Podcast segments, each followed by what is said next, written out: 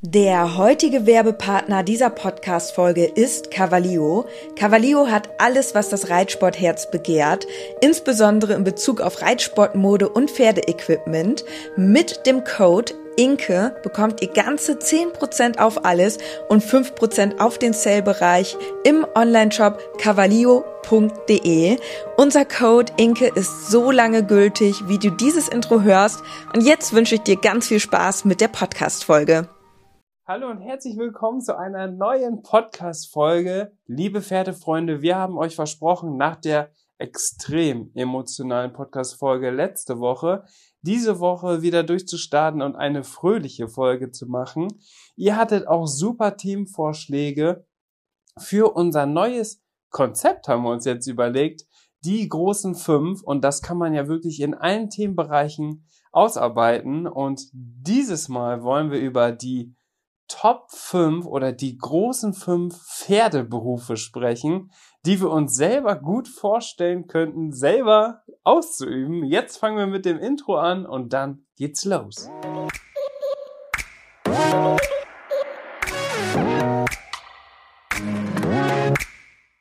Gepflegter Reitsport, der Pferdepodcast.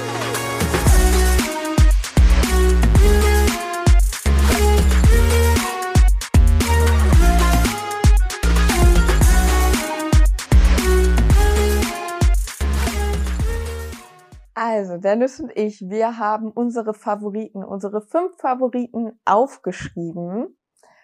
Wir wissen nicht voneinander, welche Favoriten das sind.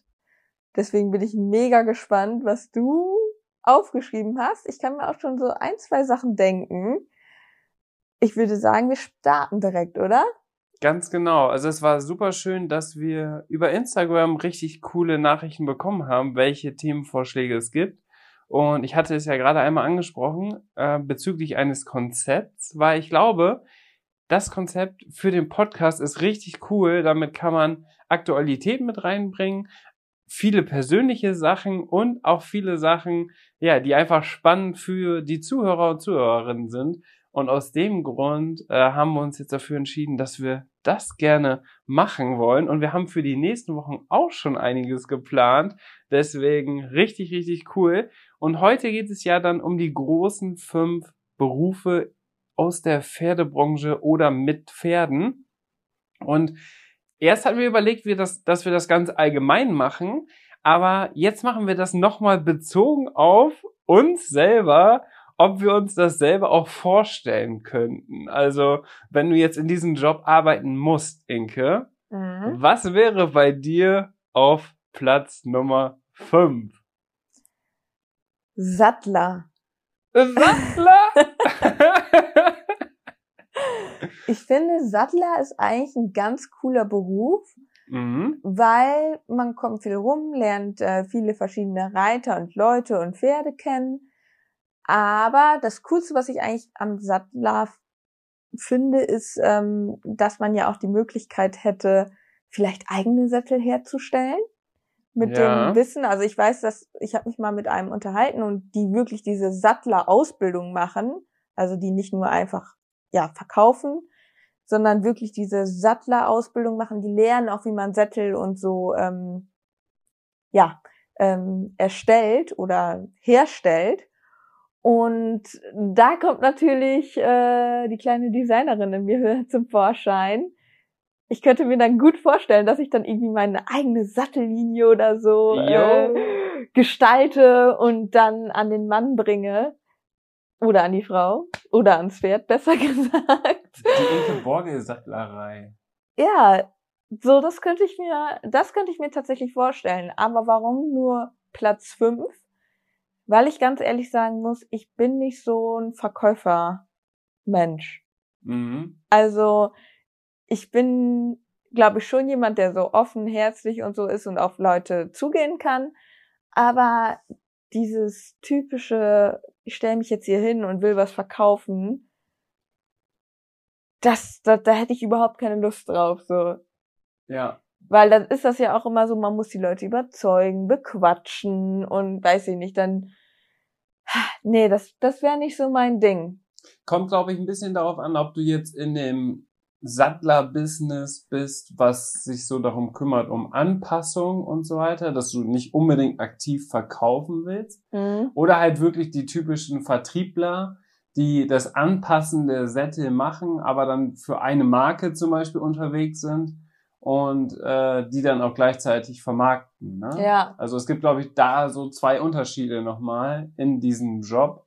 Einmal, dass du dich generell als Sattler aufgestellt hast, selbstständig zum Beispiel, und alle Marken sozusagen betreust und dich damit auch auskennst. Also am Ende ist das ja auch ein Handwerk, ne? Also du musst ja auch handwerkliches ja. Geschick dafür haben. Finde ich auf jeden Fall auch cool. Wäre bei mir tatsächlich auf Platz Nummer 6 gewesen. Aber den Platz gibt's doch gar Den nicht. gibt es nicht. Deswegen nicht in meinen Top 5. Also der Beruf ist nur bei dir. Was mich auch stören würde, ist, dass man vermutlich sehr viel unterwegs wäre. Und ähm, ja, das finde ich ehrlich gesagt nicht so cool, weil wenn man dann selber noch Pferde hat, dann ist es natürlich schöner, wenn man irgendwie ja von zu Hause aus oder einen festen Platz hat, von dem man arbeiten kann oder so einen geregelten. Ja, kommt glaube ich aber dann auch wieder drauf an, ob du jetzt äh, in einer großen Firma angestellt bist als Sattler und wirklich dann ja von morgens bis abends unterwegs mhm. bist oder es selbstständig machst und dann das natürlich so auch passend machen kannst, dass du zum Beispiel auch unter der Woche mal Turnier reiten kannst und so und das gar kein Problem das ist. Stimmt. Dass du dafür halt kein Urlaub beantragen musst, weil als Selbstständiger, jetzt vor allem in so einem Bereich, ist es so, wenn du arbeitest, verdienst du Geld, wenn du nicht arbeitest, halt nicht. So, du musst dich also selbst disziplinieren, aber ich glaube, du kannst dann sehr flexibles oder sehr flexiblen Lebensstil führen, der auch gut vereinbar ist mit Pferden. Ja, also wie ihr merkt, es gibt auf jeden Fall solche Sattler und solche Sattler und da gibt's schon auch in der Branche dann Unterschiede, wie man dann was macht. Ich glaube, wenn ich das machen würde, dann wäre ich so, dass ich erstmal ein unabhängiger Sattler wäre, der erstmal so eine Zeit lang so ein paar Jahre rumfährt und einfach unabhängig von den Marken Sättel anpasst und eventuell halt auch gegebenenfalls verkauft, aber erstmal eher dieses Anpassen machen würde. Sorry, ich kann, mich, ich kann mir das überhaupt nicht vorstellen, dich ja, als Sattler. Also das wäre auch, auch eine Phase, das wäre auch eine Phase, die würde ich nicht so lange machen wollen, weil das wäre nicht so mein Ding. Ah ja, okay. Weil, ähm, ja, ich weiß nicht, das wäre einfach nicht so meins.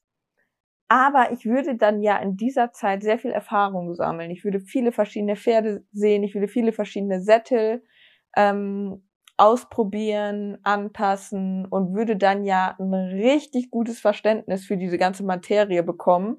Und daraus will ich dann meine Sattellinie, also mein, meine eigene Sattellinie erarbeiten. These oder Frage an dieser Stelle? Und das wäre dann ein Beruf, den ich mir vorstellen könnte, dass man halt in diese Produktentwicklung geht.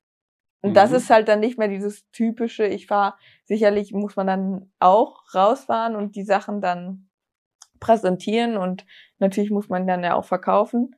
Aber ich stelle mir das dann natürlich eher so vor, dass man sich das dann aufbaut und äh, ja, am Ende irgendwie eine Marke hat, ne? Im besten Fall. Wir ja. reden jetzt ja vom, vom was man sich vorstellen könnte. Auch so ein bisschen träumerisch.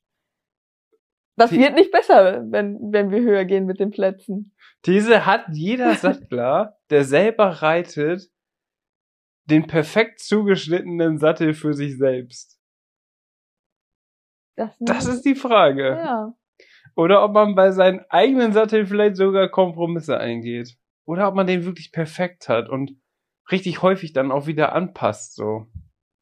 Das ist, das, das ist interessant. Eine Typfrage. Da müssen wir vielleicht mal einen Sattler interviewen und fragen, mhm. wie das so ist. Okay. Platz Nummer fünf der großen fünf Pferdeberufe oder Pferdejobs bei mir ist in einer Marketingabteilung in der Pferdebranche zu arbeiten. Ja, das machst du doch. Ja, ich bin ja, also offiziell bin ich ja bei eDogs. Ja. Das ist ja die Hundebranche. Also ich mache ja auch viele Sachen im Pferdebereich, Aber ja, quasi am Beispiel von dem Job, den ich jetzt schon mache, ähm, halt nur bezogen auf den Pferdebereich sozusagen. Mhm. Genau, das ist bei mir auf Platz 5. Warum nicht auf Platz 4, 3, 2, 1? Ganz einfach, weil man, und da ist es natürlich auch so ein bisschen der Allgemeinheit geschuldet, viele Großunternehmen aus der Pferdebranche, die Marken und so weiter, haben ja ihre Marketingabteilungen.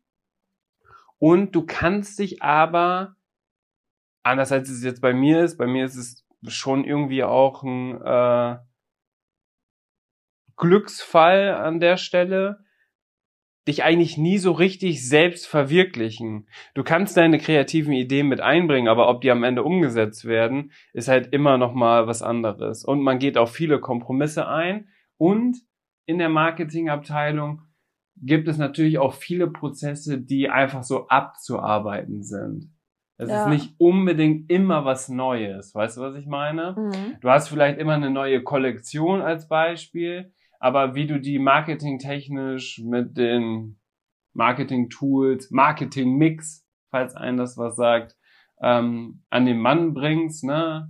egal ob über Produktpreis und so weiter, ist halt, ja, irgendwie dann auch immer wieder gleich. Also ist, glaube ich, nicht so eine ganz krasse Abwechslung drin, die ich mir so für meinen Traumjob wünsche. Und deswegen nur auf Platz Nummer 5 bei mir. Gibt es Marketingbereich, Pferdebranche bei dir? Nee, tatsächlich nicht. Gut. Was ist denn dein Platz Nummer 4? Moment, da muss ich einmal auf meine Liste gucken. Ah ja, genau. du hast dein Handy vor dir liegen, da stehen fünf Sachen drauf. Nein, ich habe mir ganz viele Berufe aufgeschrieben und habe nur die Zahlen jetzt dahinter geschrieben. Es Musst gibt extrem viele Berufe, ne? Wir ja. haben uns jetzt ja im Vorfeld da ein bisschen informiert, was, was möglich ist und so weiter. Und das ist vielleicht auch direkt eine Idee für die nächste Podcast-Folge, Inke. In der nächsten Podcast-Folge machen wir die großen fünf Pferdeberufe, die wir uns auf gar keinen Fall vorstellen können. Ja. Also so die Top, Flop fünf Pferdeberufe, die bei vielen mit Sicherheit super beliebt sind, aber wir uns persönlich gar nicht vorstellen können. Also, liebe Pferdefreunde, das könnt ihr euch in der nächsten Podcast-Folge schon mal einmal merken. Da machen wir die großen fünf Berufe, die wir nicht in der Pferdebranche machen wollen, würden. Inke, Nummer Auf vier. Platz vier mhm. habe ich Pferdetierarzt. Oh, das ist bei mir tatsächlich auch auf Platz vier. Witzig. Ja, das ist ja cool. Dann können wir das jetzt mal vergleichen, warum wir das auf Platz vier gemacht haben.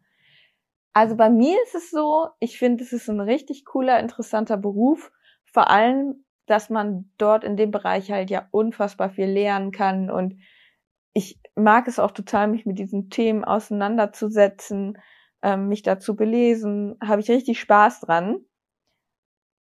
Aber warum es nicht höher bei mir angesiedelt ist, naja, was heißt höher? Das ist ja schon auf Platz 4. Ja, Platz 4 ist ja schon Und gut. es gibt ja sage ich mal, 100, wenn wir jetzt von 100 Berufen ausgehen, die wir jetzt definieren können in der Pferdebranche, dann ist Platz 4 natürlich schon richtig, richtig hoch. Also schon ein Traumjob. Ne, es gibt also, 95, es gibt 95 Berufe in der Pferdebranche, die wir jetzt in dieser Folge gar nicht ansprechen. Ja, also es wäre definitiv schon ein Traumjob so und auch, dass man ja hilft und oder den Pferden, dass man mit denen zusammenarbeitet und denen was Gutes tut das finde ich halt cool. Das, was mich stören würde, ist nicht die Pferde, sondern die Menschen. Weil ich weiß, dass Pferdebesitzer unglaublich anstrengend sein können. Erst recht, wenn es um das geliebte Pferd geht. Und das ist, glaube ich, noch schlimmer als bei Hunden. Wenn ich das dann teilweise mitbekomme, wie das dann abläuft. Und ja, also ich glaube, man muss schon fast besser die Menschen verstehen als die Pferde, um guter Pferdetierarzt zu sein.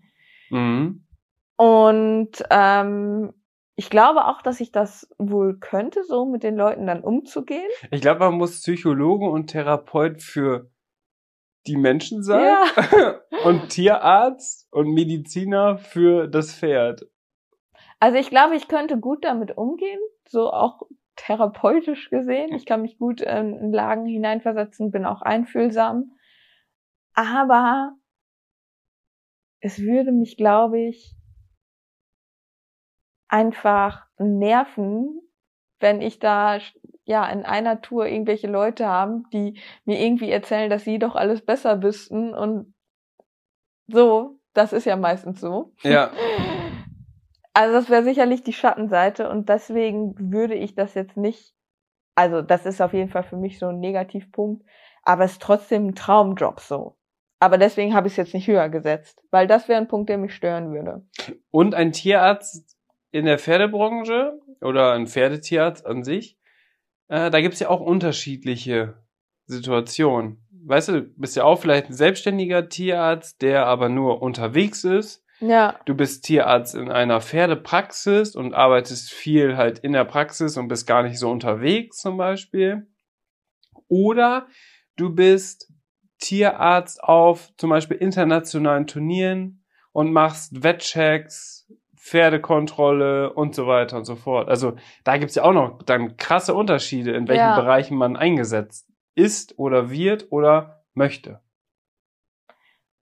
Also ich glaube, ich wäre dann am liebsten schon, aber jemand, der so rumfährt. Rumfährt. Weil ich glaube, das ist schon, ja, das könnte ich mir vorstellen. Also so in der Klinik könnte ich mir jetzt nicht so gut vorstellen, weil das dann ja meistens auch oft was, dass man vielleicht selber auch chirurgisch äh, tätig sein muss oder so. Ja. Das wäre jetzt zum Beispiel, glaube ich, nicht so mein Ding. Weiß ich auch nicht, ich habe es ja nie ausprobiert, aber ja, kannst du Obwohl nicht einfach ich so glaube, ich, ich bin ja schon mit meinen Fingern äh, ziemlich, ähm, dass ich sehr fein auch. Ne? Nein, ich kann sehr fein arbeiten. Hallo. ich glaube, ich will mich gar nicht so schlecht schlagen als Chirurgin. Es gibt doch dieses eine Kinderspiel, wo du da mit deinen, ja. wo, wie heißt das nochmal? Doktor, Dok, Mr. Doktor, Ihr wisst welche, ihr wisst genau, welches ich meine, mhm. wo man die Leber und so weiter rausfischen muss, ohne den Rand zu berühren. Den Test müssen wir natürlich vorher einmal machen, bevor du in der Chirurgie des Pferdesports ein Praktikum machen kannst. Das ist der Einstellungstest. Aber wenn ich so darüber nachdenke, denke, das ich finde das doch, ich finde das tatsächlich gar nicht so schlecht, Pferdechirurg. Weil da ist wenigstens nicht so diesen menschlichen Kontakt. Voll der Menschenhasser. nee, also Pferdemenschen sind halt auch einfach anstrengend, ne? Das ist einfach so. Das beste, der beste Spruch kam eigentlich von einer Physiotherapeutin für Pferde und Menschen und die hat gesagt, in den meisten Fällen ist es so, ich muss erstmal den Mensch einrenken und dann läuft das auch mit dem Pferd. Also das ist, finde ich, auch mega witzig. Ja weil man immer diesen Kappel, also diese Zusammenführung zwischen Pferdebesitzer oder Reiter und Pferd hat und man muss mit beiden zurechtkommen. Mhm. Deswegen ist auch bei mir Tierarzt ein super interessanter Traumberuf, aber nur auf Platz vier von den Top 5 jetzt. Ja. Ähm, aber insgesamt natürlich ein mega geiler Job. Auf jeden Fall. Aber. Also ich stelle mir das auch so mega spannend vor, wenn dann irgendwie das Pferd hat was und man weiß das nicht direkt und dann will man das herausfinden und dann. Weil das ist ja auch spannend einfach, ne? Gleichzeitig bekommst du natürlich auch viel Leid und so weiter mit. Ja. Musst Pferde einschläfern und so weiter, was ja auch für dich dann selber eine psychische Belastung vielleicht auch ist, womit man gut umgehen muss und kann. Also man braucht, glaube ich, schon ein gutes Mindset dafür und eine gute Lebenseinstellung, dass man das überhaupt dann über Jahre auch machen kann. Also vielleicht stumpft man auch so ein bisschen ab, mhm. aber man ist ja selber, wenn man in diesem Bereich arbeitet, definitiv auch Tierliebhaber, Pferdefreund, Hundefreund etc. Und deswegen äh, nimmt ein das natürlich schon immer mit. Man hat nicht diesen persönlichen Bezug, aber wenn du jetzt beispielsweise einen Tierarzt hast, den du jahrelang schon hast und der dein Pferd gefühlt genauso gut kennt wie dich selbst und das Pferd wird irgendwann mal eingeschläfert, dann ist das für den Tierarzt, glaube ich, schon nicht einfach. Weil man ja mhm. gefühlt auch schon so selber eine Beziehung aufgebaut hat. Hm, da habe ich auch mit, im Edox-Podcast mal mit einer Tierärztin drüber gesprochen, also in der, im Hundebereich. Und die Hunde, die schon in längerer Therapie sind und die man so viel mehr dann auch kennenlernt vom Charakter und so weiter, da ist es immer viel schlimmer, die einzuschläfern, dann für einen selber, als wenn wirklich jetzt ein akuter Notfall oder so reinkommt, man vielleicht gar keinen Bezug dazu hat, dann fällt einem das leichter. Also ja. es ist natürlich immer noch schlimm, aber es fällt einem leichter. Und in 99,9 Prozent der Fälle ist es ja auch immer pro Tier, also am Ende eine Erlösung fürs Tier und man weiß als Tierarzt, dass man was Gutes tut. Mhm. Deswegen könnte ich mir zum Beispiel Humanmedizin, also Arzt, gar nicht vorstellen. Weil da hast du nicht diese Möglichkeiten. Und ja. da hätte ich gar keinen Bock drauf. Also ein Arzt. Stell dir mal vor, du bist Hausarzt. nee. Also du verdienst mega gut und äh, alles, alles fein, aber boah, nee. Das ist ja anstrengend. Naja. Okay, aber das war jetzt auch mein Platz vier. Inke, ich würde sagen, wir gehen dann zu Platz Nummer drei. Jetzt wird's spannend. Wir kommen zum Treppchen. Ich habe mir aufgeschrieben. Ja. Designerin für ein Gesichtsausdruck. Ja, den sieht man im Podcast nicht. Für Reitsportausrüstung oder für Sportbekleidung. Okay, also Modedesignerin quasi. Mhm. Für den Pferdebereich. Mhm. Das heißt, dass du die neue Kollektion entwirfst. Ja. Von einer bestimmten Marke etc. Ja, also. Ja, das fühle ich natürlich. Also, das ist ja, wäre komisch gewesen, wenn das nicht in deinen Top 3 gewesen wäre. Aber ja, es, es ist nur auf 3. Das ist natürlich spannend. Ja, ne? Ja, warum? Ich, das hätte ich fast sogar. Ja, also, ich hätte es bei dir auf also eins gesehen definitiv Traumjob, so. Mhm. Ja, schon mein Traumjob, würde ich sagen. Ja. Aber ähm, die anderen zwei, die noch kommen, die sind auch cool. Und die, das fiel mir auch schwer, mich dazwischen zu entscheiden.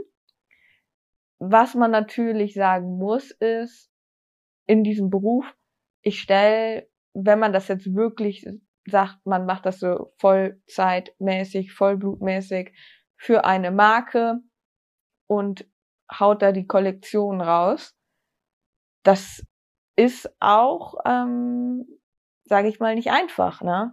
Weil du musst ja schon auch immer wieder dich, äh, ja, da, da was Neues erfinden, sage ich mal, oder da neue Trends setzen. Und die Konkurrenz ist natürlich wahnsinnig hoch. Und dieser Gedanke, dass man mit der Marke abstürzen könnte, ich glaube, dieser Druck ist dann sehr, sehr hoch und ich glaube, es ist gar nicht so einfach, dann damit umzugehen. Und also ich glaube, das wäre sehr schlimm für mich, wenn ich dann mit den Sachen, die ich mache, scheitern würde. Mhm. So, wenn alles mega gut läuft, geil. Dann wäre es absolut mein Traumjob. So, jeder will das haben, verkauft sich super, mega Online-Shop, richtig geiler Content dazu. Und man freut sich einfach nur, wenn die neue Kollektion rauskommt. Klar, ne, dann ist super. Aber es ist natürlich so, dass die Konkurrenz in diesem Feld wahnsinnig hoch ist und dass die Chance, dass man einfach scheitert, höher ist eigentlich mit den Sachen, die man Ja, macht. du wirst nicht jedes Jahr eine perfekte Kollektion hinbekommen. Also die dann immer wahrscheinlich ein Wachstum erfährt, ne? Hat ja auch, also hängt ja auch nicht nur unbedingt dann von der Kollektion ab, sondern hast ja auch schon gesagt, von der Konkurrenz. Ja. Und aber auch von deinem Unternehmen oder deiner Firma, wie viel Investitionsvolumen ist da, um in Marketing zu investieren. Genau. In Pferdeinfluencer zum Beispiel.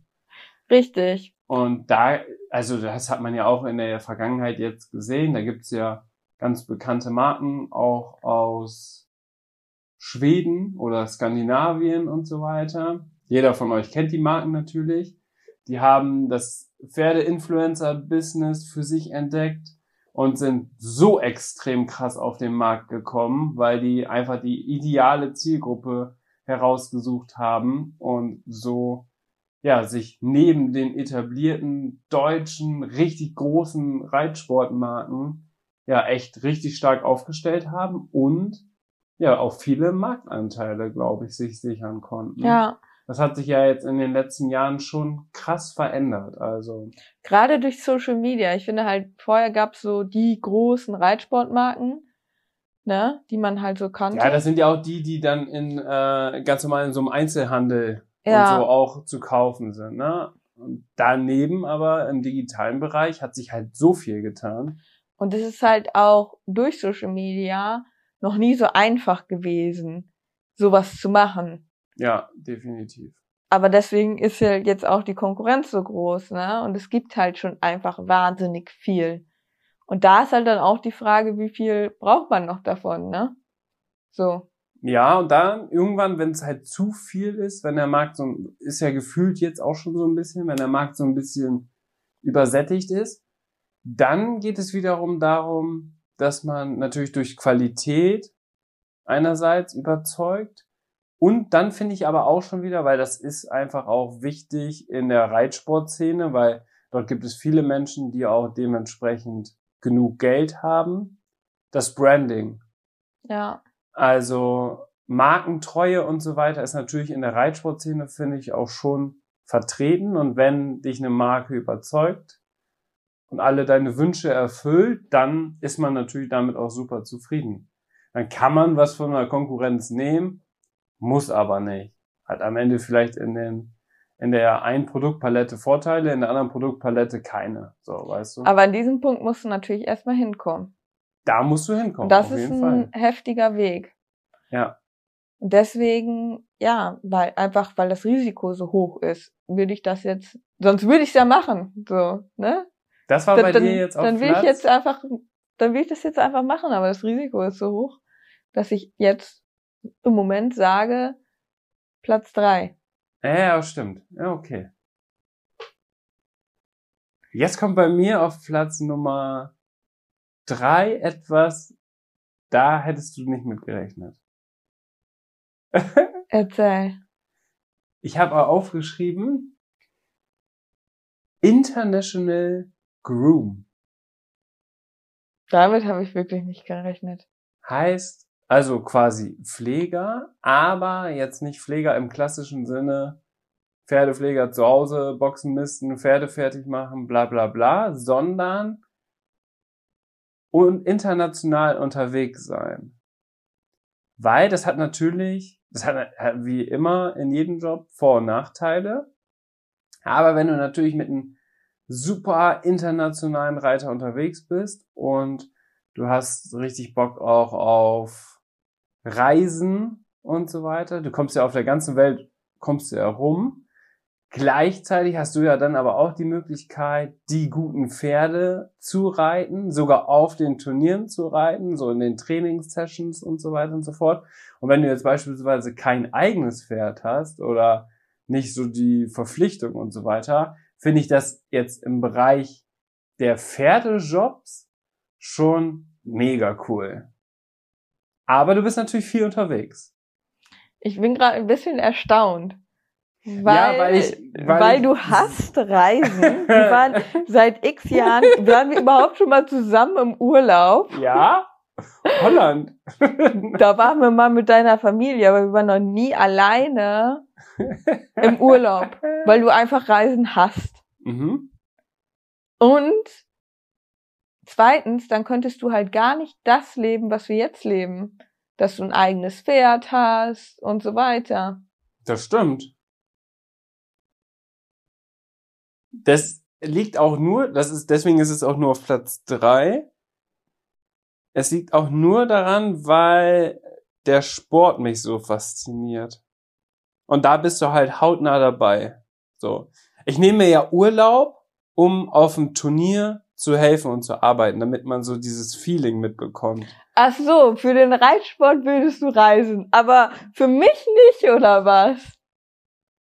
Hä, wie? Du ja. hast gerade gesagt, ja, weil dich der Reitsport so fasziniert, würdest du das machen. Und ich. Was ist mit mir? Würdest du auch mal für mich reisen? Wie für dich reisen? Was ja. ist das denn für ein Wort? Ich sage seit Jahren, bitte lass uns doch mal in Urlaub fahren. Oder fliegen. Ja, wenn du das möchtest, dann können wir das machen. ja. Hä? Mit der Einstellung macht das ja auch keinen Spaß. Ich will dich jetzt zu nichts zwingen. Ja, du willst ja auch reisen, was dann nichts mit Pferden zu tun hat. Oder mit dem Sport. Ja, wir können ja auch das mit Pferden verbinden. Ja, dann bin ich am Start. Wir könnten ja, wenn irgendwo eine Global Champions Tour ist, könntest du da in der Stadt machen wir mal ein langes Wochenende einen Städtetrip mhm. und dann gucken wir da mal auf dem Turnier auch einen Tag vorbei. Und ja. einen anderen Tag gucken wir uns, keine Ahnung, den Eiffelturm noch an. ja, gut. Da müssen wir über den Paris, wie heißen sie? Paris Panthers. Die haben da ihren Global Champions äh, Startplatz. Ja, hört sich doch nach einem Plan an. Siehst du, wir haben auch noch direkt hier im Podcast Urlaubsplanung untergebracht. Ist doch super. Deswegen aber bei mir auch nur auf Platz drei, weil das natürlich auch gleichzeitig viele Nachteile mit sich hat. Ne? Also du bist natürlich nicht so flexibel. Aber weißt du, was mich da stören, also glaubst du, dich würde das stören, dass du dann quasi immer in dem Schatten einer anderen Person ja. stehst? ja. das ist nämlich auch, das ist nämlich auch was ganz Besonderes. Ähm, das würde ich, das ist auch ein Traumberuf, den man, den ich mir selber vorstellen könnte. Aber das ist eigentlich ähnlich wie bei deiner Sattlertätigkeit auf Platz 5, dass ich mir das nicht für immer vorstellen kann, sondern nur für so eine gewisse Zeit. Mhm.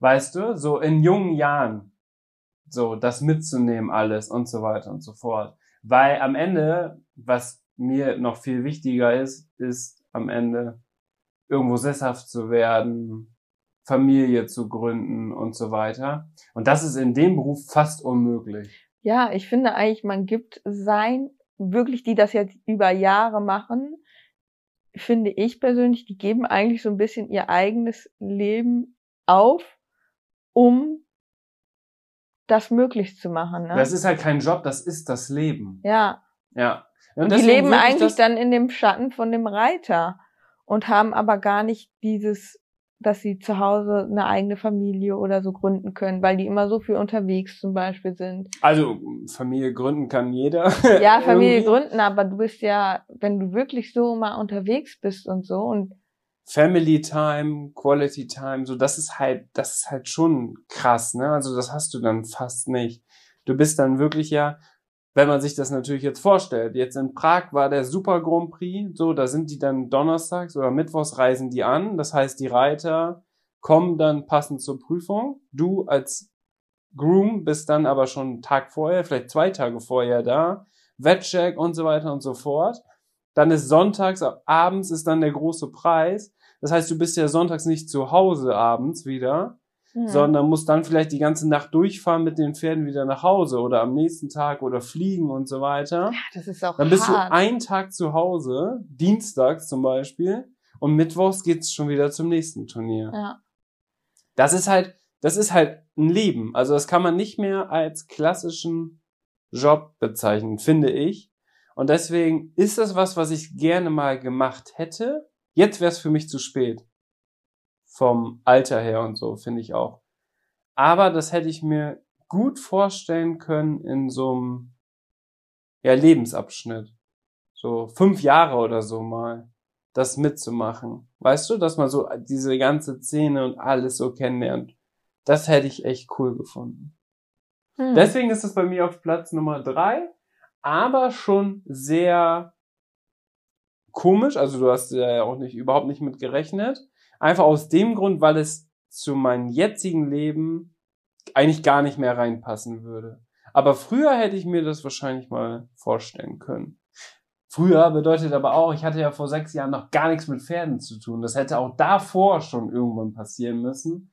Das heißt, um in so einen Job zu kommen, musst du wahrscheinlich oder vielleicht auch schon mit Pferden aufwachsen. So, sonst äh, verpasst du ja eigentlich auch den Teil. Ja. Interessant, ne? Bin ich erstaunt, um ehrlich zu sein. Ja, ich muss jetzt eine, ich muss jetzt eine Städtereise mit Inke machen, weil wir uns diese Rubrik ausgesucht haben. Nee, das ist jetzt keine Rubrik, sondern ein Konzept. Also, wahrscheinlich gibt es jetzt jede Folge irgendwelche Punkte, wo Inke sagt, aha, ja, das, äh, das nutze ich doch mal für meine eigenen Interessen. Platz Nummer zwei. Inke, wie sieht's da aus? Was hast du noch im Angebot? Also, es sind noch bei uns beiden zwei Traumberufe. Jetzt die Silbermedaille. Geht an Reitsport-Influencer. Oh, interessant. Nicht auf Platz eins. Ungewöhnlich, aber, okay, dann ist es aber noch krasser, was jetzt auch gleich auf Platz eins bei dir kommt. Okay, dann erzähl mal. Also, ja, ich bin's ja mehr oder weniger schon.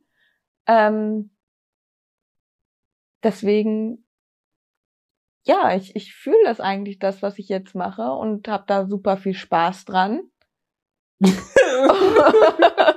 und mache das super gerne. Also ich kann mich nicht beschweren. Also ich muss generell einfach so. ja, das ist irgendwie so komisch, das so zu sagen. Nee, also an und für sich, ich habe das ja nie geplant. Ne? Ja. Mit Social Media. Es hat sich ja irgendwie alles so entwickelt.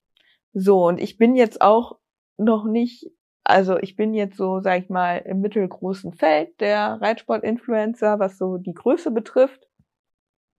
Und habe da auf jeden Fall noch Wachstumspotenzial, sag ich mal so. Und das macht auch super Spaß, weil man jetzt auch gerade in dieser Phase ist, dass man so denkt, so, ja, es kann noch weitergehen und so. Ähm, ne? Man kann noch mehr Leute erreichen oder noch mehr Leute kennenlernen und sich noch anders entfalten und. Und die aktuelle Entwicklung mit Kurzvideos, ganz kreative Sachen, hohe Qualität des Contents und so weiter, passt natürlich auch zu deinen Interessen so. Genau, ne? das ist also, es so für mich. Das hat sich jetzt gerade so dahingehend entwickelt. So dieser Quatsch-Content, so von TikTok und Co., das hat sich, oder das wird gefühlt immer ein bisschen weniger. Und jetzt aber so dieser qualitative Content, wo du auch mit viel Bildsprache arbeitest, mit einer Geschichte, aber kurz verpackt, weil die Leute heutzutage kurze Informationen aufsaugen wollen. Eigentlich das komplette Gegenteil zum Podcast. Ja. Ähm, funktioniert dann echt gut. Also so dieser Podcast, der entschleunigt auch irgendwie immer, ne? Weil sonst hast du nur eine Aufmerksamkeitszeit von sieben Sekunden, drei Sekunden, irgendwie so. Das heißt, in drei Sekunden musst du mit deinem Content die Leute überzeugen und da reicht ein Porträt von deinem Pferd halt einfach nicht mehr aus. Ein schönes Bild kann heutzutage jeder mit einem iPhone machen. Das bringt nichts mehr, sondern jetzt ist dieser Kreat jetzt kommt diese dieses kreative Zeitalter. Wow. So nämlich. Ja, und das ist ja das Schöne. Ich kann meine Kreativität und die Leidenschaft mit den Pferden miteinander verbinden und das ist für mich natürlich das Größte. Und trotzdem, was ich halt auch super cool finde, man ist so unabhängig. Man kann halt sein eigenes Ding machen. Das ist jetzt nicht, deswegen habe ich das auch über Designerin für Reitsportartikel gesetzt, weil da wäre man ja in ganz vielen Abhängigkeiten, dass man zu einem Kollektionsstart abliefern muss. Man hat gegebenenfalls äh, Mitarbeiter, äh, die man managen muss und ähm, ist da sicherlich in vielen großen Abhängigkeiten. Und jetzt als ähm, ja im Influencer-Bereich ist es ja wirklich so, ich kann mir den Tag komplett so einteilen, wie ich möchte. Ich bin unabhängig. Wenn ich merke, ich möchte mit einer Marke nicht mehr zusammenarbeiten, dann kann ich jederzeit die äh, Zusammenarbeit beenden man ist halt super unabhängig und ähm, kann halt wirklich so seiner Kreativität nachgehen. Das ist man nicht unbedingt als Reitsportdesignerin. Da ist man, glaube ich, weniger kreativ, als dass ich das jetzt bin.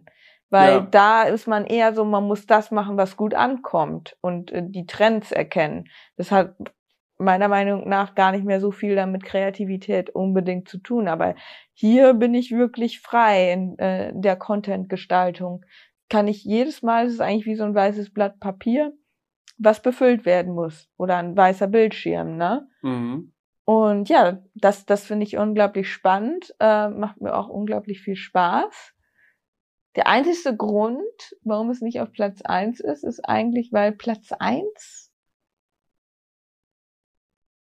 Du weißt, was mir gerade noch cooler ist. Also weil, aber weil das auch weißt du? ich, ich, das erklärt sich eigentlich von selbst, wenn ich gleich Platz eins nenne. Weißt du, was mir gerade dann eingefallen ist, genau in dem Moment, wo du gesagt hast, was eigentlich noch cooler ist? Und da habe ich so gedacht, ja, was ist noch cooler? eigentlich ja, wenn du den Druck gar nicht mehr hast, dass du damit unbedingt auch viel Geld verdienen oder dein Unterhalt verdienen musst. Und dann ja. Platz eins Privatier als Pferdebegeisterter. Das heißt, du hast einfach unabhängig viel Kohle und machst quasi alles nur so aus Spaß, aus Hobby, so, weißt du? Boah, aber das wäre tatsächlich nicht mein Platz eins. Nee, weil dann ist irgendwie auch die Motivation nicht so da, ne? Nee. Und so dieses, auch dieser gewisse Druck und so. Aber das, das so. ist natürlich witzig. Also Privatier, für die, die das nicht kennen, das sind quasi Menschen, die durch bestimmte Ereignisse, Erbschaften etc. komplett finanziell unabhängig sind und quasi durch Immobilien, passiv oder durch so viel passives Einkommen von unterschiedlichen Quellen ihren Lebensstil führen können, ohne aktiv zu arbeiten und irgendwie ein Gehalt oder einen Lohn zu bekommen. Und wenn, und das bist du als Pferdebegeisterter. Das heißt, du, du kaufst dir halt mal ein Pferd, weil du Spaß daran hast. Aber das hat nie, also du brauchst nie dir einen finanziellen Hintergrund da dann ausdenken. Aber das ist nicht mein Platz eins, ne? Also. Sowas kann man sich nur vorstellen, wenn man vielleicht im Ruhestand ist. Aber sonst ist es ja so ein bisschen wie. Ja, darauf, genau, daraufhin muss man eigentlich arbeiten, dass du dann im Ruhestand deine Pferdebegeisterung ausleben kannst und gegebenenfalls natürlich dann auch, ja, viel eigenes Kapital zum Beispiel hast, dass du als Pferdebesitzer, als Züchter und sowas noch machen kannst. Ja. Das ist ja auch dann eine Tätigkeit, aber es dann, geht dann schon ein bisschen in diese Richtung. Mhm. Privatier im Pferdebereich. Mein Traumberuf. ja, übersetzt bedeutet das ja einfach viel Kohle haben und äh, die ausgeben können. Ja. Die Kohle. Ohne, ohne noch aktiv äh, zu Was arbeiten. ja, das ist natürlich klar. Also, ist das überhaupt ein Job? So? Nein. Das ist ein nee, das, das ist auf, das ist Platz null. So, das ist, das kann man irgendwie nicht mit dazu zählen. Aber witzig. Äh, das ist, wird ja wohl nicht dein Platz eins dann sein. Nein. Dir geht's ja auch immer darum, was zu schaffen. Und das finde ich halt auch immer sehr, sehr wichtig. Bei mir auf Platz zwei ist tatsächlich auch wenn es ein unglaublich anstrengender Beruf ist, das Pendant zu Sattler eigentlich, Hufschmied. Hm, das habe ich mir gedacht, dass das in deiner Aufzählung mit aufkommt. Hufschmied, ganz einfach aus dem Grund, für diejenigen, die das vielleicht nicht wissen, ich habe auch vor meinem Betriebswirtschaftsstudium eine Ausbildung gemacht als Industriemechaniker. Das heißt, ich bin gelernter Handwerkergeselle und habe auch in dem Beruf dann noch ein halbes Jahr, glaube ich, als Geselle gearbeitet. Und ich finde es einfach unglaublich cool, wenn man etwas mit seinen eigenen Händen physisch schafft oder erschafft, Produkte erstellt mit Werkzeug und so weiter und so fort. Das finde ich halt richtig cool. Das macht mir richtig viel Spaß. Also ich bin auch gerne im Garten was zu tüdeln, am Stall und so weiter. Und als Hufschmied kann man beides miteinander kombinieren. Die Pferdewelt und das handwerkliche Arbeiten. Gleichzeitig finde ich es richtig, richtig cool, dass man so seinen Arbeitsplatz mobil hat in seinem Auto mhm. und so immer quasi alles am Start hat, alles gut organisiert ist und du machst dir dann auch diesen Plan. Gleichzeitig ist es super vereinbar, auch wenn du es möchtest und dementsprechend clever auch deine Arbeitszeiten legst, dass du dir dann auch sowas wie frei nehmen kannst, wenn du mit deinem eigenen Pferd unter der Woche zum Beispiel auch aufs Turnier fahren willst. Dann kannst du deine Termine natürlich so legen, dass es dir passt. So, du bist auch so ein bisschen dein eigener Chef. Das finde ich auch ganz cool. Aber wenn Aber, du halt nicht arbeitest, verdienst du auch kein Geld. Genau. Wenn du nicht arbeitest, verdienst du auch kein Geld. Deswegen, je mehr du machst, umso mehr Geld hast du. Je mehr Geld du hast, umso bessere Pferde kannst du dir leisten oder umso mehr Turnierstarts kannst du dir leisten. Aber es hängt natürlich alles wieder so ein bisschen zusammen. Deswegen. Ähm, Was mich bei dem Beruf so ein bisschen stören würde, wäre, dass du ja ein gewisses Kontingent erreichen kannst an Arbeit. Aber nicht mehr Und schaffst. Geld, aber dann halt nicht mehr mehr schaffst. Das heißt, du bist dann eigentlich wie in so einem Hamsterrad. Du weißt, du musst so und so viele Pferde schaffen, damit du so und so das alles bezahlen kannst. Mhm. Aber du wirst auch nicht über diesen Punkt hinauskommen. So. Ja, es ist schwer, sich da, sag ich mal, weiterzuentwickeln. Oder Sei denn, du wirst Superstar-Hufschmied. So. so wie Uwe Lukas oder. ja, so ein Hufschmied extra bei einer Tierklinik für spezielle Fälle oder so wie bei Steil Bärbaum, da wird der Hufschmied eingeflogen aus Italien oder so. Ja. Also, der nimmt dann auch, der nimmt, macht auch nur zwei Pferde pro Tag, glaube ich und nimmt aber dann 1000 Euro oder 800 Euro pro Beschlag sozusagen. Das ist natürlich dann noch, ja, es ist dann nochmal was ganz Spezielles. Aber mir geht's eher so um diesen klassischen Hufschmied. Mhm. Und du kannst natürlich dann, musst du wahrscheinlich auch ein bisschen Glück haben und bist vielleicht auch lange in dem Job dann vertreten und so. Aber wenn du dann auch coole Kunden hast, so, dann macht das, glaube ich, richtig viel Spaß weißt du, du bist dienstags bist du immer bei den und dem gestüt und da triffst du die und die. Und ich glaube, das ist dann schon echt cool. Was an dem Job eigentlich der größte Nachteil ist, ist, dass er körperlich gesehen natürlich nicht unbedingt gesundheitsfördernd ist. Das heißt, viele Hufschmiede haben natürlich Rückenprobleme und so weiter, kann man sich ja auch vorstellen. Dann, wenn du natürlich Hufschmieds-Einsteiger bist, äh, musst du oft natürlich am Anfang vielleicht auch den Dreckjob machen, in Anführungsstrichen, äh, Jährlinge ausschneiden oder so. Das heißt, da, da ist es natürlich auch nochmal ein sehr, sehr gefährlicher Beruf. Mhm. Ne? Als Platz 5 Marketing-Typ in der Pferdebranche, da äh, da fällst du vielleicht, da kriegst du vielleicht mal, weiß was ich, äh, renkst dir den Arm aus, weil du das sechste Mal nach den Kuchen gegriffen hast oder so. Aber da ist natürlich schon eine gewisse Gefahr natürlich auch immer für sein eigenes Wohlbefinden. Ähm, das kommt natürlich auch dazu. Das, das ist eigentlich schon dann jetzt auch der größte Nachteil. Ja. In dem Bereich.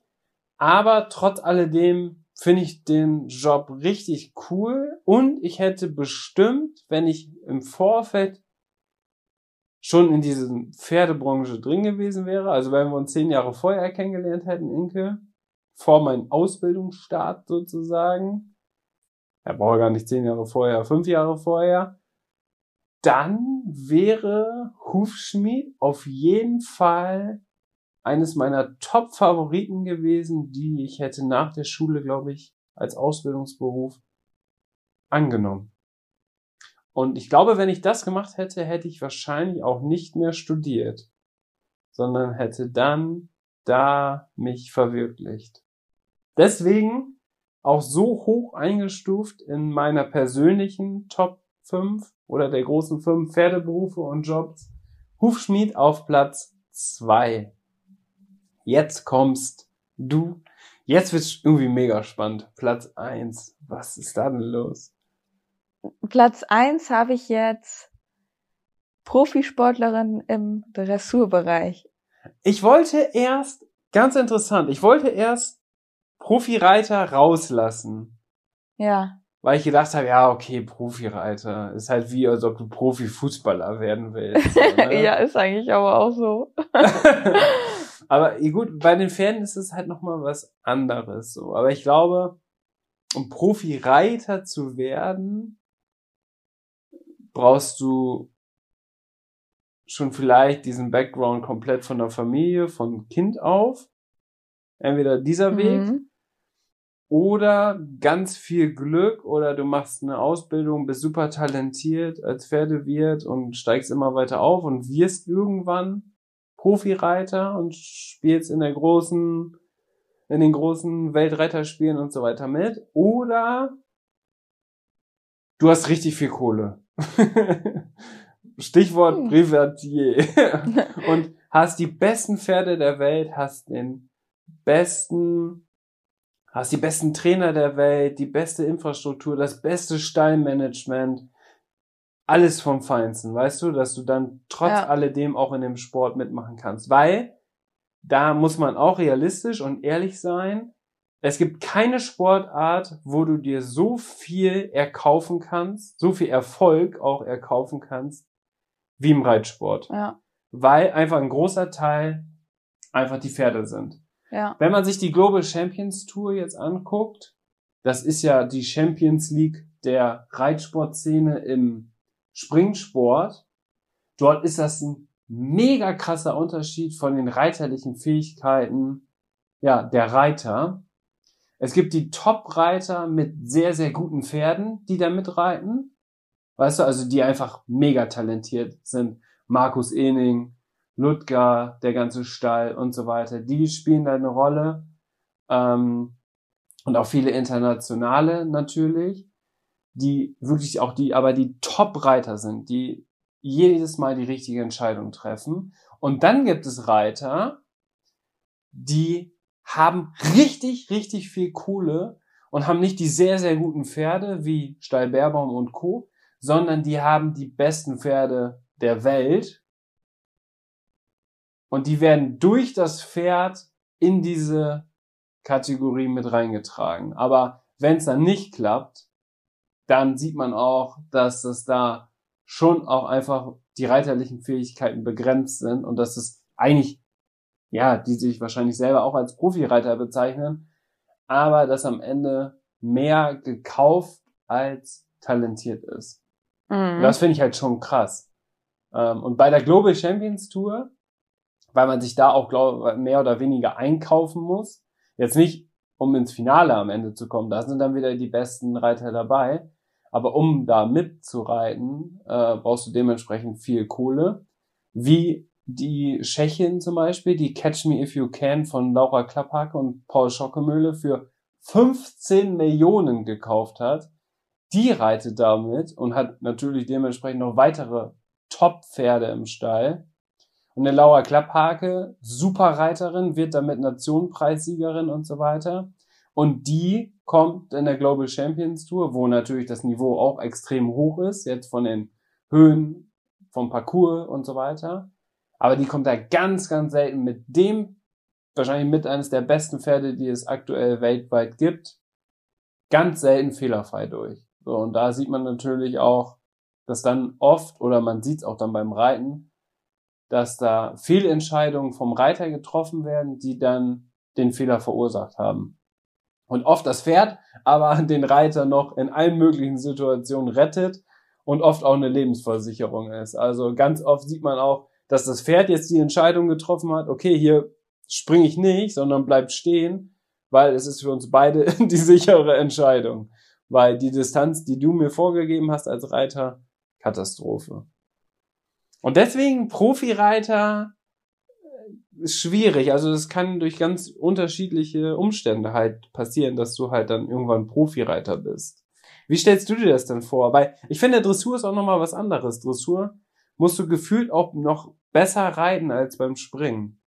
Beim Springen musst du auch ein bisschen oder musst du viel mutiger sein. Mhm. Aber es ist ja auch eher so ein Charakterzug. Aber in der Dressur, um jetzt da mit Jessica von Bredo Wendel und Co. mitzureiten, musst du schon auf einer gewissen Art und Weise, ich weiß jetzt nicht zu wie viel Prozent, aber schon auch echt talentiert sein. Ja, also es ist ja ein Traumjob. In dem Sinne ist es jetzt auch eine Traumbezeichnung, wenn ich sage, ich wäre gerne Profireiterin. Natürlich äh, habe ich dazu nicht die Chance, aber ähm, wenn ich das hätte oder gehabt hätte, das Talent und so weiter und den nötigen Background, dann stelle ich mir das halt so vor, dass ich ja irgendwie ähm, wirklich als äh, Dressurreiterin international auch unterwegs bin und dementsprechend natürlich die Leidenschaft zu den Pferden durch und durch lebe und was mich halt vor allem an, an der Dressur fasziniert, ist halt das Zusammenspiel zwischen Pferd und Reiter und das wirklich so zu leben und ja, diese Grand Prix Prüfung oder so, die man dann ja auch häufig im Fernsehen sieht, zu reiten zu einer tollen Musik und man ist in einer Einheit und sowas mal zu spüren, also alleine deswegen ist das schon mein mein Traumberuf. Ja. So, da so eins zu sein mit den Pferden. Und auf der anderen Seite aber auch, weil ich meine anderen beiden ähm, Traumberufe ja damit kombinieren könnte, weil viele internationale Reiter machen ja auch Social Media oder haben eigene Kollektion und da kann man durchaus ja auch, also mein kreativer Teil in mir, der wäre ja dann nicht gestorben oder müsste ich dafür aufgeben für diesen Traum, sondern ich könnte den ja darüber hinaus ausleben und das sogar dann für mich nutzen, dass ich dann ja auch sicherlich als internationale Dressurreiterin äh, irgendwie bekannt bin. Mhm. Und ja, deswegen, also das wäre natürlich das absolute Traum-Szenario, weil ich dann alles damit kombinieren könnte. Aber natürlich müsste man sich vorrangig auf den Sport konzentrieren, klar. Das wollte ich gerade sagen. Weil sonst würdest du auch nicht mehr vorne mit dabei sein. Und ja. in, in all diesen Szenarien, die man jetzt so durchspricht und vor allem dann jetzt, wenn es ums Profi-Reiten geht, da ist am Ende das Team natürlich auch entscheidend. Ja. Also alleine kommst du natürlich auch nicht dahin, sondern du brauchst dann schon ein sehr starkes Team um dich herum.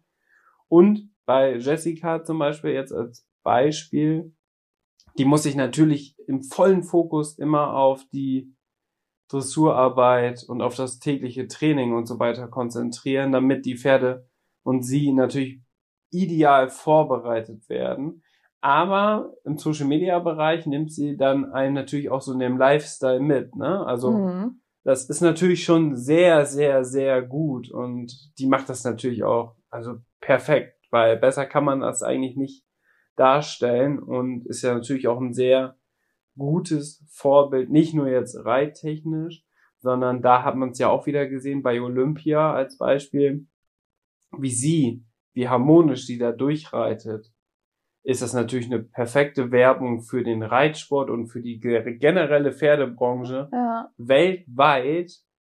Ähm, Im Gegensatz zu anderen, die man da jetzt gesehen hat, wo man auch gesagt hat, boah, die haben perfekte Pferde, aber reiterlich schon wieder fragwürdig und äh, machen ganz schlechtes Bild für die Reitsportszene. Und das ist halt dann echt blöd, ne?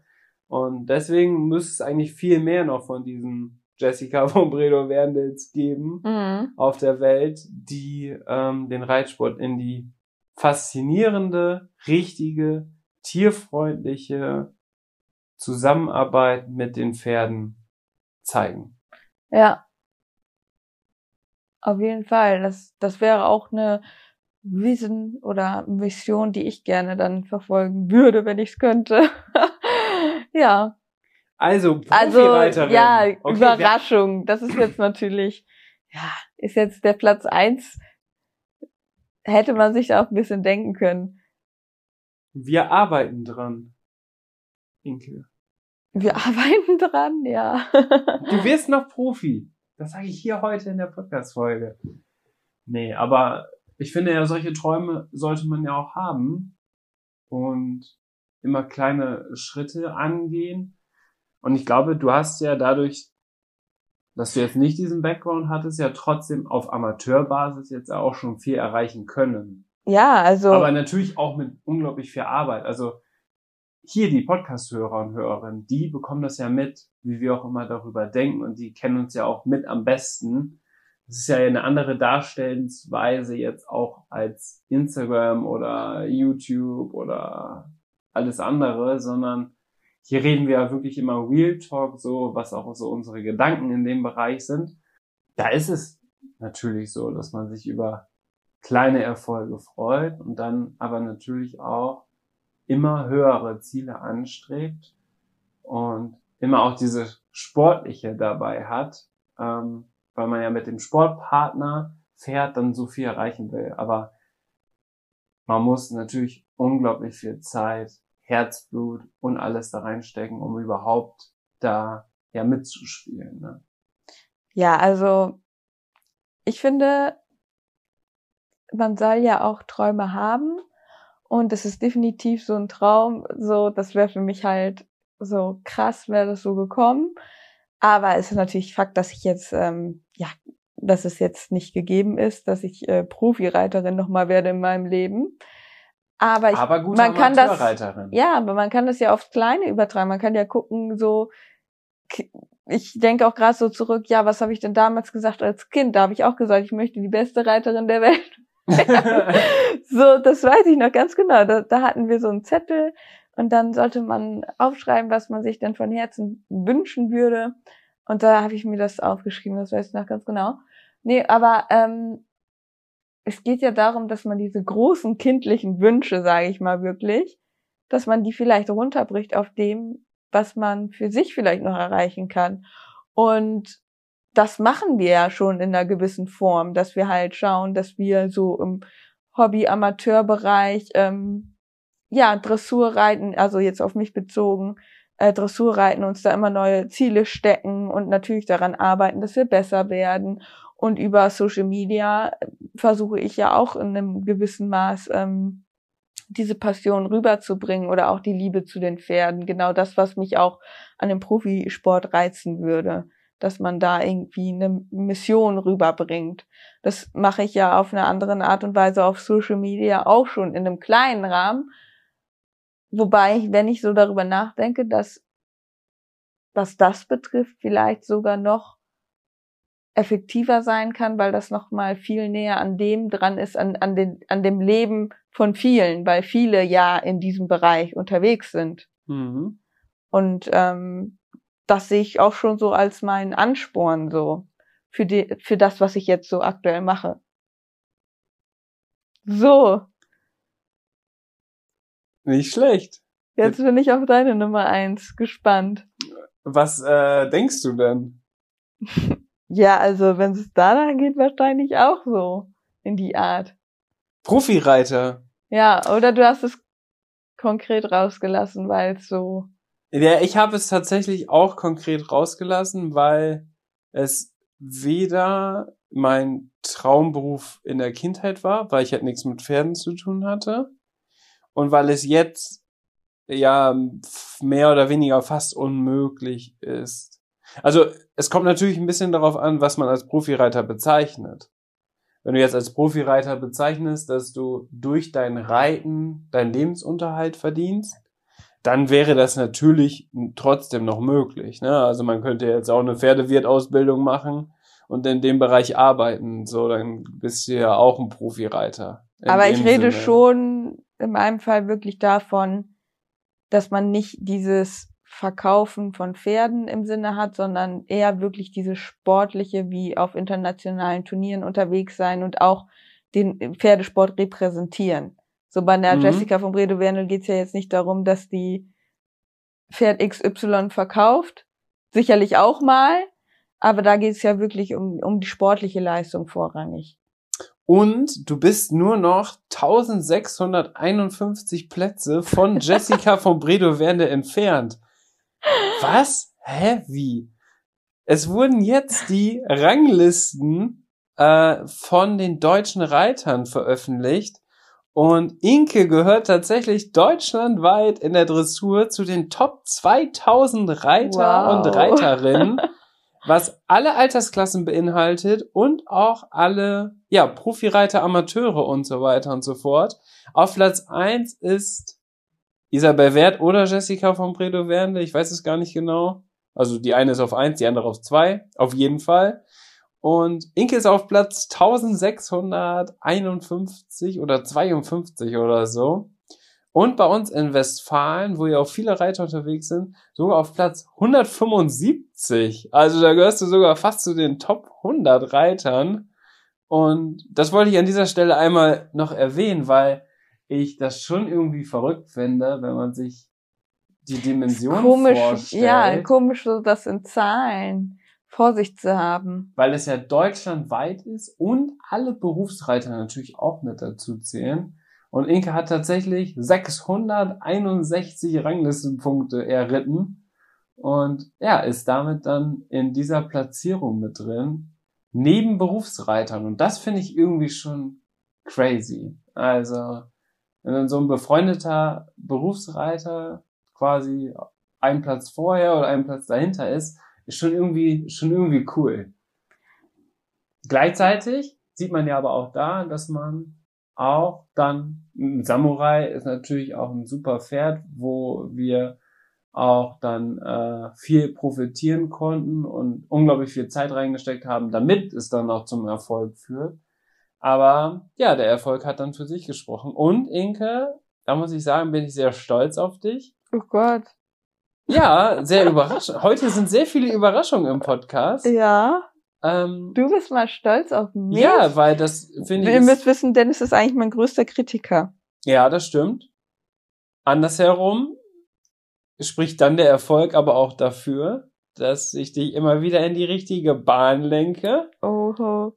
Und nein, ich finde das schon sehr beträchtlich, dass du in so kurzer Zeit, muss man ja auch sagen, ich meine, am Ende hast du ja auch vor fünf Jahren erst mit den richtigen Dressur- und Turnierreiten angefangen, ähm, jetzt da in dieser Rangliste stehst. Also ich finde das schon irgendwie cool.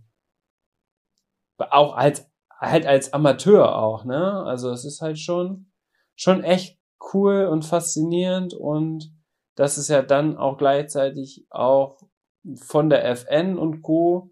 Ähm, dann auch ein Zeichen, finde ich, für die Reiter ist, dass die ja zu der Ranglisten, Rangliste gehören und dementsprechend ja auch schon einiges dann in, im eigenen Reiten richtig gemacht haben, weil sonst bist du ja am Ende auch nicht platziert. Weißt Mhm. du? Wenn du irgendwas falsch machst, dann bist du nicht platziert. Bestes Beispiel war jetzt ja letztes Wochenende. Da warst du nicht so konzentriert und äh, hattest zwei, drei reiterliche Fehler und dann hast du natürlich auch keine Chance auf eine Platzierung. Und so sammelt man natürlich am Ende auch mit einem guten Pferd keine Punkte. Ja. Deswegen, also es muss miteinander harmonieren. Dann gibt es Situationen, wo das Pferd vielleicht sich erschreckt, du als Reiter alles richtig gemacht hast, auch keine Punkte bekommst. Deswegen ist es so ja, das eine, ist in der Dressur natürlich nochmal ganz fatal. deswegen ist es am Ende so eine Mischkalkulation. Ähm, und ich glaube aber mit Disziplin, mit Disziplin und dass man dran bleibt und immer weiter übt und immer weiter trainiert und immer weiter sein Handeln optimiert, kommt man dahin. Ja, und das meine ich ja so, wie kann man seinen Traum vielleicht im Kleinen dann leben, ne? Weil man, so, das ist so das, was ich jetzt im Rahmen meiner Möglichkeiten zum Beispiel geschafft habe. Und das ist cool, da kann man sich auch drüber freuen. Und ähm, das ist genau dieser Punkt, den ich meine. Man muss halt dann so selber für sich gucken, ich habe diese Möglichkeiten, was kann ich daraus machen, ne? Ja. So, und ähm, Du hast ja auch vor drei Wochen das allererste Mal eine 8,0 bekommen. Das haben wahrscheinlich ganz viele Reiter in ihrem Leben haben das schon in frühen Jahren mit ihren Ponys irgendwo mal bekommen, in einer, im Dressurwettbewerb oder keine Ahnung was. Aber für dich war das halt was ganz Besonderes, weil du das so jetzt erst dann so geschafft hast, weißt du? Ja, ja, weil ich ja tatsächlich ähm, ja auch erst relativ spät dann ja angefangen bin und nicht so eine typische Ponyzeit hatte, wie das vielleicht ähm, viele, die das auch so ein bisschen aktiver betreiben, den Turniersport hatten. Und ähm, ich bin ja auch quasi, sage ich mal, dann direkt so mehr oder weniger, ich bin kurz ein bisschen A geritten, aber das ging ja dann nicht mit Charlie, weil er nicht in der Abteilung läuft habe halt dann äh, relativ schnell geguckt, dass ich dann äh, L-Dressur reite. Und ähm, da ist es natürlich schon, finde ich, eine 8,0 ähm, zu kriegen schon deutlich schwieriger als in den Klassen davor. So ja. habe ich auf jeden Fall. Also da deswegen war es für mich auch so, dass ich da bislang an dem Punkt noch nicht war. Und ja, das war natürlich irgendwie cool, dass, dass das dann jetzt, also dass wir jetzt auch mal eine 8,0 bekommen haben. Das war schon ein schönes Erlebnis. Aber bis dato halt dann de facto einfach noch nie eine 8,0 gehabt. Mal eine 7,8 oder so, aber noch nie gehabt. So. Und ähm, ja. Ist was Besonderes. Das ist dann was ganz Besonderes. Für, äh, für einige, die da ein super Pferd haben, haben das gefühlt jedes Wochenende. Ja. Siehst du, das ist halt genau das, das ist halt wieder dieses Ding. Man muss halt so im Rahmen seiner Möglichkeiten gucken. So, jetzt habe ich gerade meinen Rahmen so beschrieben, wie das, warum so sich das bei mir entwickelt hat. Und für andere, die haben dann vielleicht schon, weiß ich nicht, die sammeln halt jedes Wochenende eine 8,0, sind beleidigt, wenn sie nur eine 7,8 haben. Ja. äh, weil die vielleicht andere Möglichkeiten haben, einen ganz anderen Rahmen leben, so, ne? Und ein anderer freut sich schon über eine 7,0. Deswegen so. sollte man sich auch da nicht immer mit oder versuchen mit anderen zu vergleichen, weil dann entsteht genau, und darüber haben wir ja, glaube ich, schon 48 Podcast-Folgen gemacht, dieser Neid und diese Missgunst. Und das ist halt so schlimm einfach in diesem Sport. Das entsteht durch sowas. Weißt du, dann kriegst du eine 8,0, dann schreibt noch jemand, ja, aber bei uns, da hätte man mit so einer Runde keine 8,0 bekommen. Ja, Leute, das Regelwerk ist in Deutschland genau gleich. Überall. Und das hat auch immer die gleiche Bedeutung. Und es kommt immer darauf an, wie es angesetzt wird. Beim Springen genau dasselbe. Stilspringen und so weiter. Oder wie hoch, also so, unsere Sprünge sind viel höher als bei euch. Ja, meinst du, euer Zollstock ist in, ist in Bayern, ist anders als in Nordrhein-Westfalen? So, was ist, also was ist das für ein dummes Gelaber, ne? Also, also, verstehe ich ja gar nicht. Ja, das kommt jetzt halt vor allem durch Kommentare oder so mal, ja, dass vielleicht ja. einer aus Bayern schreibt, bei uns ist das so und so. Und man denkt sich dann immer so, ja, wir sind hier in NRW, das ist hier das Pferdemecker. Wenn das hier nicht so ist, dann ist das anderswo auch nicht anders, so ungefähr. Ja, und das ne? Regelwerk ne? ist ja einfach APO, LPO, Deutschland. Ja, genau. Ja. So, da braucht man nicht drüber diskutieren und es gibt natürlich immer Toleranzen, die können von Parcoursbauern eingehalten werden. Es gibt subjektive Wahrnehmungen von Richtern. Vielleicht hast du irgendeine Dressurlektion verkackt. Der eine Richter hat es aber nicht gesehen und kriegst trotzdem eine gute Note. Ist auch immer ein bisschen Glück mit dabei. Ist am Ende auch so. Das Einzige, was im Reitsport fair ist, ist Fehler-Zeitspringen. Wie viele Fehler hast du und wer ist der Schnellste? Das ist halt das Einfachste. Und das ist aber auch was, was quasi unab, also dafür bräuchte man gar keine Richter theoretisch, sondern die Richter machen ja nur die Aufsicht und dass der, dass der Prüfungsprozess reibungslos verläuft. Aber an sich, das Ergebnis kann Richter in dem Fall nicht verändern oder nicht äh, mitgestalten. Und deswegen ist das am Ende die fairste Prüfungsform.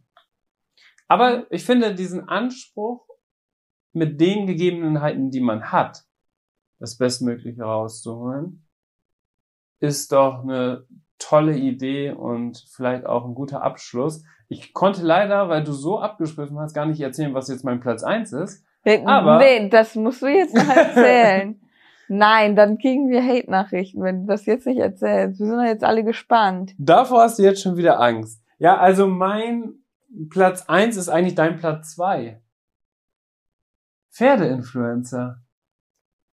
Warum?